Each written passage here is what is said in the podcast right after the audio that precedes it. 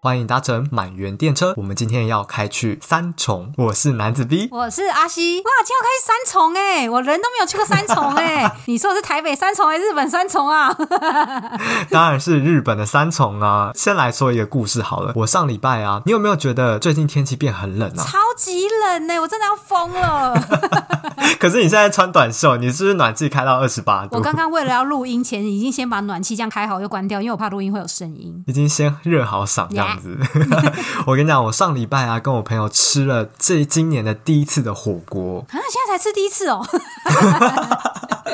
我要跟你炫耀，我们吃了北海道的蟹脚锅。那一定是故乡纳税得到蟹脚啊！你怎么那么快就破题啊？所以呢，为什么我们今天会开去三重？你知道答案了吗？因为三重有卖蟹脚。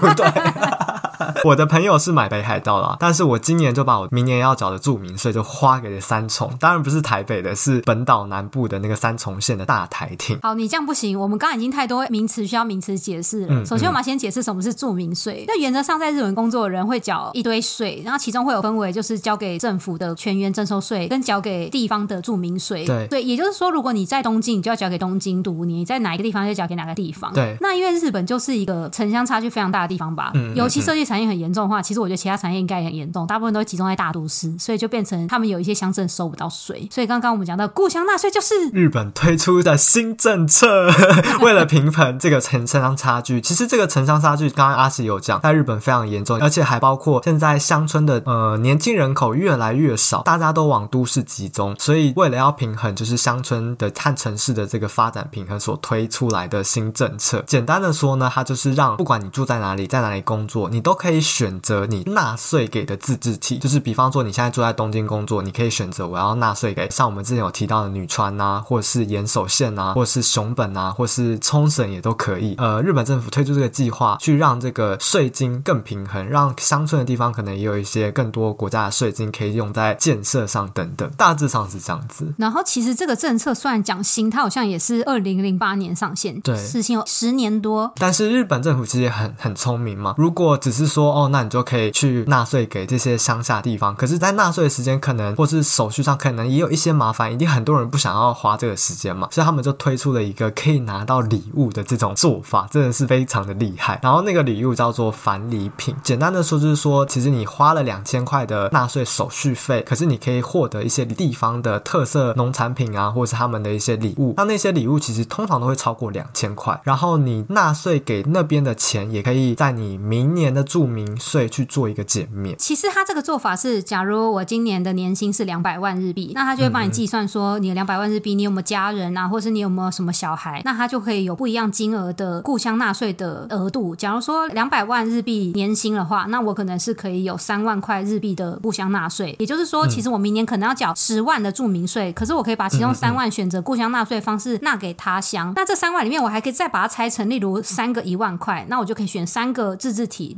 刚刚刚 B 男讲到北海道得到干贝一万块，然后我也可以得到例如宫城县的鸡肉一万块，赞助冲绳的某一个什么古迹修复一万块，那我就可以把我的这个额度也都拆散给不一样的地方，那我就会得到三个返礼品。那也会有一些好像是没有返礼品，那我们这一集后面会再讨论一下这样。对，其实呢，日本当然政府他们很聪明的想出这个政策，但是一开始其实反应真的不好。其实你要多花时间跟手续去纳给一个不是住在自己地方的这种自治团体，其实也蛮麻烦的。所以其实他们在二零二零零八年上线，当初的反应并没有很理想。那时候二零零八年日本去参与这个故乡纳税的总额只有八十一亿日元，但是呢，经过了七年之后，大概到二零一五，你知道使用故乡纳税的总金额到多少吗？我有看到你的笔记，我觉得这真的好夸张哦！你快点公布答案，一千六百五十二亿日元，超级多诶，翻了一百多倍诶，两百倍诶，太夸张了。这个一千六百五十二亿已经是我们没办法用任何事度量了。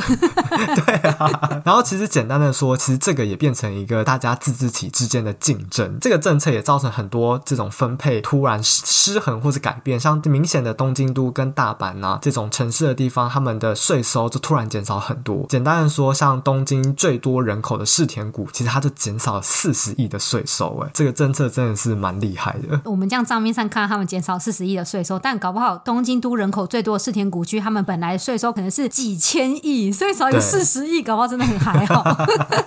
他们那边都住有钱人啊。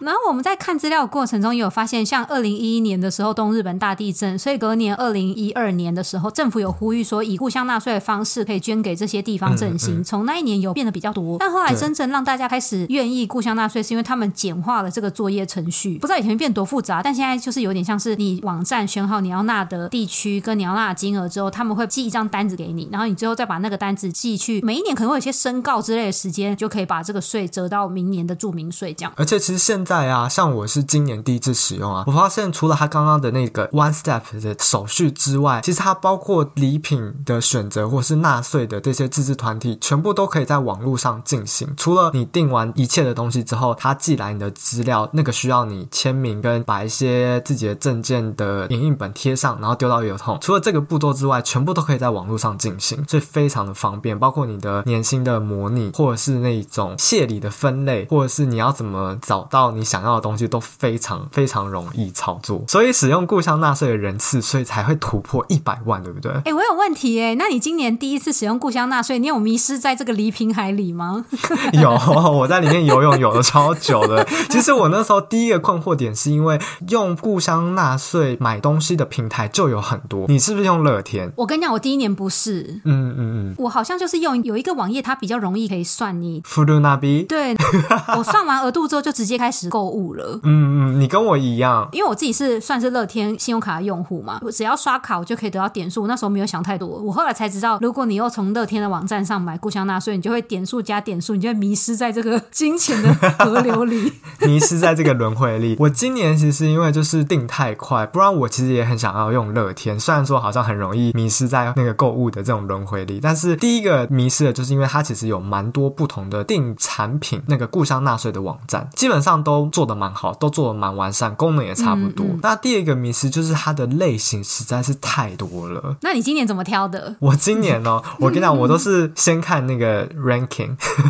看大家的主流。后来我就发现呢、啊，海鲜呢、啊、跟肉真的很多。对，最后我是用实际上考量嘛，因为我想说年末搞不好会跟阿西一起吃火锅，没有或吃烧肉等等。然后再加上因为很久没有吃烧肉了，所以我就把我的第一个故乡纳税送给了和牛，应该是和牛吧，还是松板猪？哦、应该是和牛。所以你只买了一样哦。对，因为其实我第一次纳税，其实都有先把我那个它有一个估算值，我都先有压低，因为我我怕就是多缴了，也就是没有用，所以我都有先压低试试看，明年再那个大手笔一点。去年我跟我上一集出场的那个同事薛礼，我们就在公司研究，我们两个就是属于完全不太一样属性的购物方式。我第一年一样就是买一些大家蛮推荐的入门款，然后还有一些可能像是猪肉跟海鲜。之前我上网查就发现，米肉跟海鲜好像是故乡纳税最热门的三样东西。哎、欸，还有很热门的是什么？卫生纸、酱油啊，那种日常生活，那是主妇很热爱的。哎，酱油我可以理解，然后我也有买米，因为我觉得米就是可以慢慢吃，算是蛮好的。第一年纳税的时候，学理就完全走另外一个路线，他就是会买一些像酒类啊，还有一些日本要买到芒果不是非常贵嘛，可能就是用这个机会吃到一些平常下不了手的一些昂贵的水果。米然刚刚就讲到税金额度的问题，网站先预算好我们的金额，但我们也都没有买超过，可是我们最后公司下来住民税的那个明细，我们都发现少一万块耶。什么意思叫少一万块？假如说我纳税纳了三万，可是我最后真的住民税只被扣除了两万，真的假的？对，我不知道到底是单子没寄到还是怎样。而且我跟学理都有发现这个问题，我们的金额都大概差一万。嗯嗯嗯，但是我前几天就问了我们另外一个出场过的来宾慌慌，他说他几乎只有差几千块，所以我有点不知道这个罗生门 在中间被人家偷吃走了。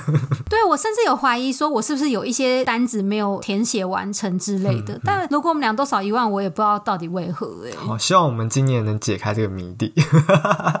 哎、欸，我回来跟你说，我发现有趣的东西，好不好？嗯，我发现其实不错的是，它其实包括旅馆啊，或者那种温泉券都有，我觉得还蛮实用的耶。还有什么 SUP 的体验的那种 coupon 兑换券，或者是高空弹跳都有哎。哎、欸，我对于旅馆也是会心动，但是觉得好困难哦。像银山温泉那里非常红嘛，我就上网看到像银山温泉那里的旅馆，嗯嗯，但它使用方式都没有写的非常明确。嗯，嗯，你也不知道到底饭店是不是只有哪几个可以选，然后你也不知道你到底是不是要在哪些区间才可以选这个饭店。因为假如我最后买了这个银山温泉的纳税，可是最后我只能在例如不是雪季的时候去的话，那我就会有点觉得蛮可惜的。像日本非常有名。名的某野 的那种贵的连锁饭店，他们也有推出，但那个纳税额可能就是十万，然后你就可以买到一碗，然后我就觉得好夸张哦。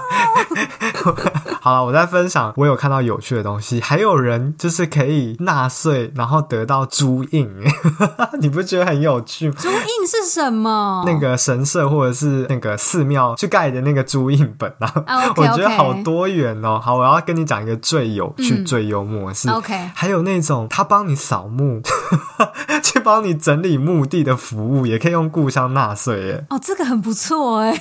对啊，而且跟那个故乡紧紧相扣哎。哎，这个真的蛮好的，因为我印象非常深，就是第一次纳税的时候，他会先问你说你是不是住在这里的人，然后如果你不是，当然还有别的选项了，他就会问你说，那你想要纳税给这个自治体里面，他们可能会有金额分配，例如森林保护啊、儿童保育啊、银发族的照护啊，或是一些振兴的选项，你可以再决定你这个钱要放去哪。然后那时候第一个选项，我看到他问你是不是本地人的时候，我自己会觉得很窝心吗？就是假如我是北海道人，但我来东京工作好了，那我当然会希望我自己赚的钱可以多多少少为自己的家乡努力，所以我觉得他那个选项其实蛮好的，真的真的可以理解。而且你看，你刚刚讲这个问题的话，就疫情，我觉得日本人自己可能也会有点顾忌不好回家，那他就可以买这个纳税请别人帮他扫墓，我觉得蛮好的。真的耶，很先进。其实我觉得故乡纳税很像一个长知识的过程。举例来说，我去年有纳税一个地方叫做新泻的胎内市，然后那里是盛产鸡肉，我人男生根本就不知道胎内是在哪。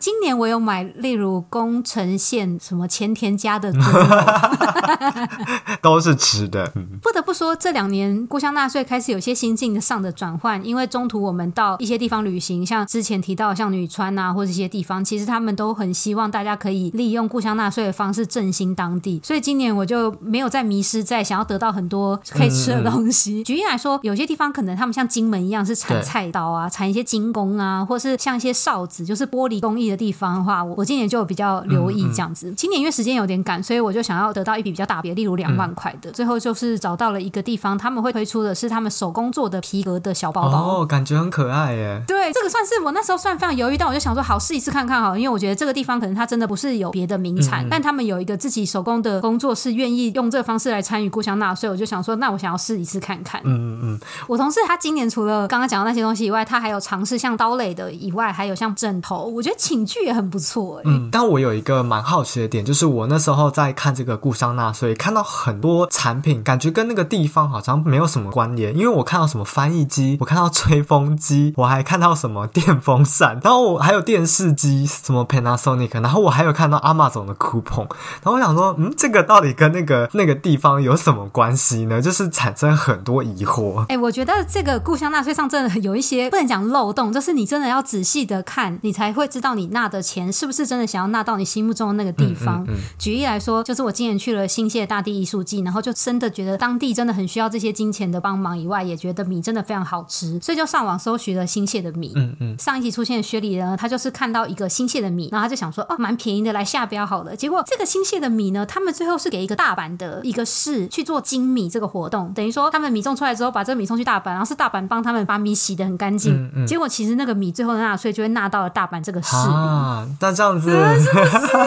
如果真的没有查就不知道哎。我今天在查资料过程中才发现，那个米就刚好纳去了这个非常有争议的事，叫做大阪府的全佐野市。嗯嗯。然后这就是刚刚 V 男有讲到，像苦碰之类的事情就发生在这个地方，因为他们也是一个比较没有当地特产的市。他们那时候的市长就觉得，那我必须要靠一些新奇的想法才能让大家纳税到我这。嗯。所以他一开始是先推出了各个县市的产品，例如新泻的米、北海道昆布啊、哪里的桃子啊什么什么的，然后就造成大家把钱就是蜂拥的给了他们。嗯嗯。中央代表的总务省就提出另外两个新的原则，去避免有这样子的事情发生。有一个就是原则上你必须要是提供你当地的产品，那如果你当地没有产品的话，地方政府可以将礼券作为回礼。那另外一个就是捐款的金额和回礼必须要是大概三十趴以下。嗯嗯嗯嗯。我就觉得这个市长真的好有创意，因为他后来这个政策推出之后，他就开始推出例如阿巴这种苦碰加啤酒一瓶，很厉害耶。对啊，各地方为了故乡纳税绞尽脑汁。真的，我看到有些。新闻，他们都有说，公务员在故乡纳税时期都会觉得压力很大，因为一定要引起他的县市。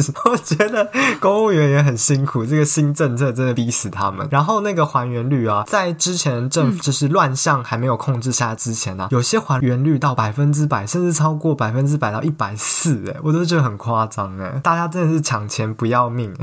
如果真的到一百四，是什么样子的返礼品啊？是螃蟹那些吗？对啊，可能那种超级上等的那种烤肉，什么松本牛啊，或者是什么干贝啊，还是什么之类的吧。哦，我觉得那些东西如果有一点像实价的话，真的好难去判断你的还原率到底是多少。真的，真的，而且其实蛮多日本人啊会用这个还原率去查他的那个 ranking。就是如果很商人的角度，那我当然是要买还原率最高的，我的 CP 值就是最高啊。但现在有这样的规定，所以基本上都是控制在三十以下。之前去了一些外县市旅游之后，有特别感受到会希望把税纳到别的地方。对，我想要跟 V 男举几个我查到觉得蛮窝心的例子。嗯嗯嗯，你说让我心暖一下。哭一把吗？对。就二零一八年的十月，那时候冲绳首里城不是大火吗？对，你有印象吗？有。哎、欸，你后来去冲绳玩，你有去那边吗？没有，来不及。那那是不是一个蛮白目的 YouTube 去扫的、啊？真的假的？哎、欸，是吗？好像是有一个 YouTube，好像为了要就是引起话题做的吧。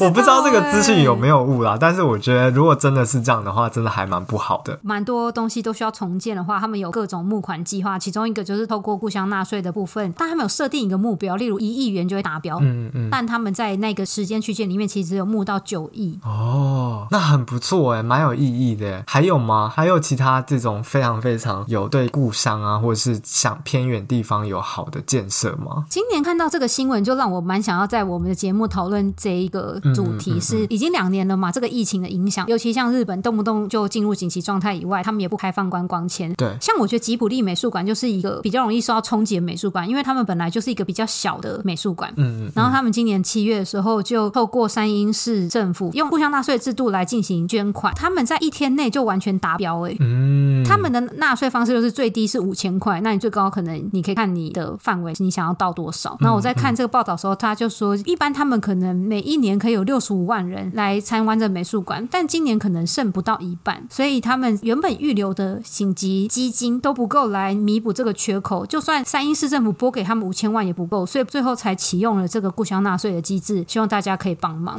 嗯嗯嗯，你猜返礼品是什么？你说吉普力的美术馆的返礼品吗？应该是一个手绘插画吧，还是 DVD？那时候我就想说，如果是这样的话，我好希望返礼品是那个票哦，因为吉普利美术馆票超难抢的。对啊，结果这个美术馆的募款活动，它其实是没有返礼品，但他们最后有讨论出来，希望可以寄给捐款者感谢卡片，对，有点像你刚刚讲的，可能然后是一个手绘的卡片这样。嗯，嗯，你刚刚讲的啊，就是把这些纳税的钱，然后真的好好的花费在这种比较偏远一点的地方。其实他们政府有整理一个网站，也希望让这个政策透明化。其实看到有一些我觉得超级有趣的，他们有一个在德岛县的石井町，他们做了一个移动图书馆呢，就是他们提供那。种车子里面就是放很多书柜，跟因为在乡下可能没有钱做一个图书馆嘛，他们就把车子里面一个箱型车里面放了很多移动的书，然后每天这样定点这样开，我觉得很不错哎。然后我们之前不是有提到废校的再利用吗？嗯，在那个福岛县的昭和村，嗯，然后也有人改造了一个八十多年的木造校舍，然后变成一个文化的体验啊，或是一些可以办活动的地方，我都觉得是一个很不错的想法。那你有没有后悔今年把钱拿去买猪肉？肉 还是要先吃饱，明年明年再让我好好思考。但是我那时候选项啊，就是他不是有说你希望把这个笔税金贡献在哪一个领域？我是选了地方再造、地方创生。嗯、当然，地方创生之外，还有一些像是生态的嘛，像冲绳县的什么独古村，他们就是希望用这笔钱去做他们的珊瑚的保育。真的还有很多，像是熊本地震也有他们那种修复的计划也是利用了这个这个ふるさと纳税，我觉得很不错。还有一些是那种看不到的，他们可能是他们希望呃复兴或是推扬日本的三大盆舞，我不知道中文叫什么，就是那种表演艺术或跳舞的那种文化。那他们用这些税金办一个这种表演的活动，然后让大家一起参加学习，然后再表演给这些市民，我都觉得非常不错。今天在做功课的时候，在查这些除了食品或者是一些可用的东西以外，就是比较 有 一个目标性的互相纳税，其实我个人觉得城乡差距的感觉非常明显。因为像北海道有一个小的城市，他们想要募的是，他们希望可以让公车的班数多一点，让学生可以上学，蛮感动的。还有一个是 JR 北海道有一个日高线，好像是 JR 系统里面最短的一条线。他们因为受到天灾之后，其实修复费用越来越高，所以在大家都没有金钱跟能力去维护它的时候，他们其实已经开始逐渐的用公车取代这个路线，然后已经慢慢的已经几乎是一个废线的方式存在。他们开了这个互相纳税线，他们有列出他们的目标，例如他们会希望某一个车站可以留下来，还有希望可以可能像增加一些硬体设备，像 WiFi 啊什么的。嗯嗯嗯。他们已经接受废线的这个结局，但他们希望可以用另外的方式让这个线路可以持续保持下去。这个是我原本以为就是 V 男还没有纳税，我真的非常想要推荐给满员车长这个项目。对，因为我们之后就可以开到那边，而且跟这个铁道也是息息相关，很不错，很不错。哎，我跟你讲，我们那天吃蟹脚火锅的时候啊，我身边蛮多日本人不知道的，让我很吃惊哎，那我有点意外耶。你身边的日本人知道吗？有，我第一次知道是我在我纳税前一年，我有个同事，他有一天突然请假。你也知道，有些人就是不太喜欢请假，那我就有点惊讶，想说啊，他居然要请假呢？嗯嗯，他就说哦，因为他太太买了故乡纳税的那个旅馆券，他们好不容易抢到了，所以他们必须要那天出发。然后那时候我才第一次知道，哦，哦，原来大家也蛮有在使用的这样子。嗯嗯，而且那天很瞎，因为我那个煮蟹脚的朋友是一个台湾朋友，嗯、然后后来他跟大家分享，还有一些日本人不知道，然后那些日本人还在问我们这些外国人到底要怎么拿故乡纳税。超幽默的，所以他们就觉得你朋友就是一个很愿意花钱吃的人，去买蟹脚吗？真的好不合理哦。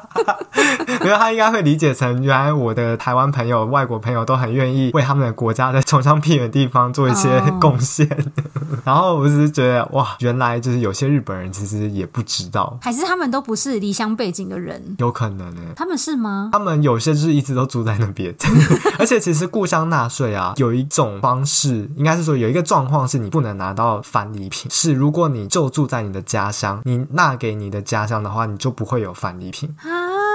就是，比方说你现在住在东京，然后好像你买东京的东西，嗯、你就不会拿到那个返礼品。那我如果是纳东京都二三区以外的呢？哦，那那就可以哦。Okay、应该是说，比方说你现在住在茨城县，嗯，然后你把你这个ふるさと纳税，你去买了茨城县的东西，嗯、但你好像买不下去，你只能捐款，哦、但是你不会拿到茨城的东西，Okay 好像有这样子的规定。这样也蛮好的啦。可是大部分的话，可能就会是我在东京工作，但我的家乡在茨城，那我就会纳回去给茨城这样 子。然后顺便可以得到一些传递品，这样可以。嗯嗯嗯。我有看过有一种，你会想要那吗？就是他除了给你米以外，他还会让你可以参加那个收割活动。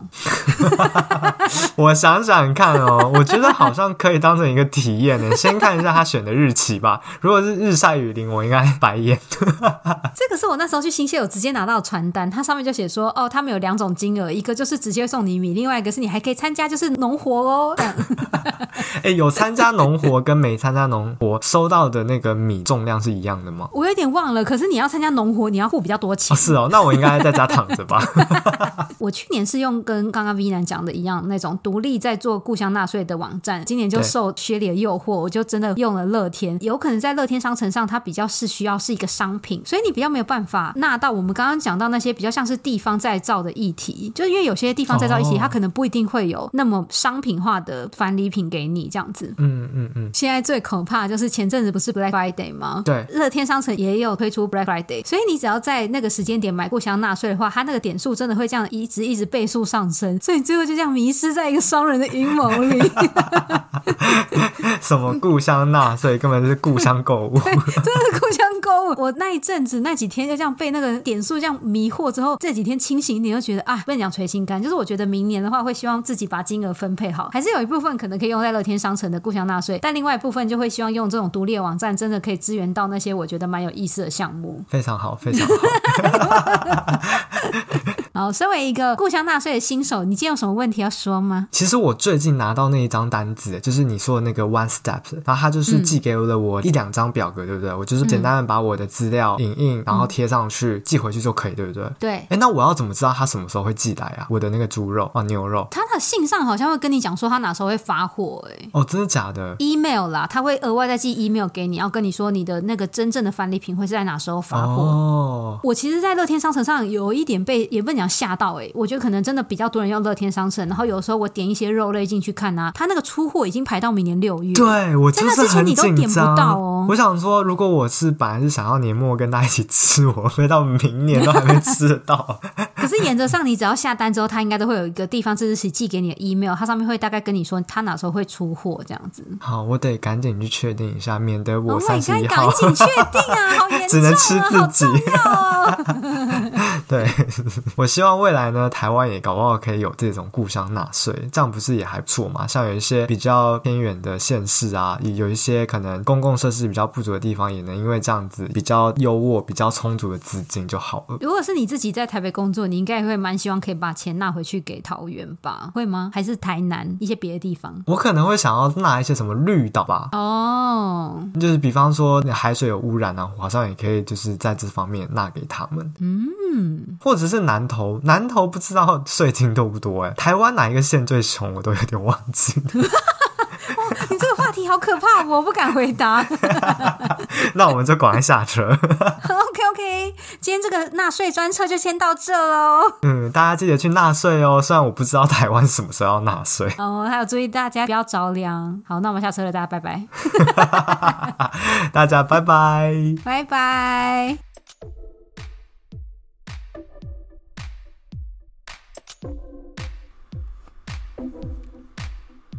感谢大家的收听，如果有任何问题，都欢迎到 IG 与我们联络哦。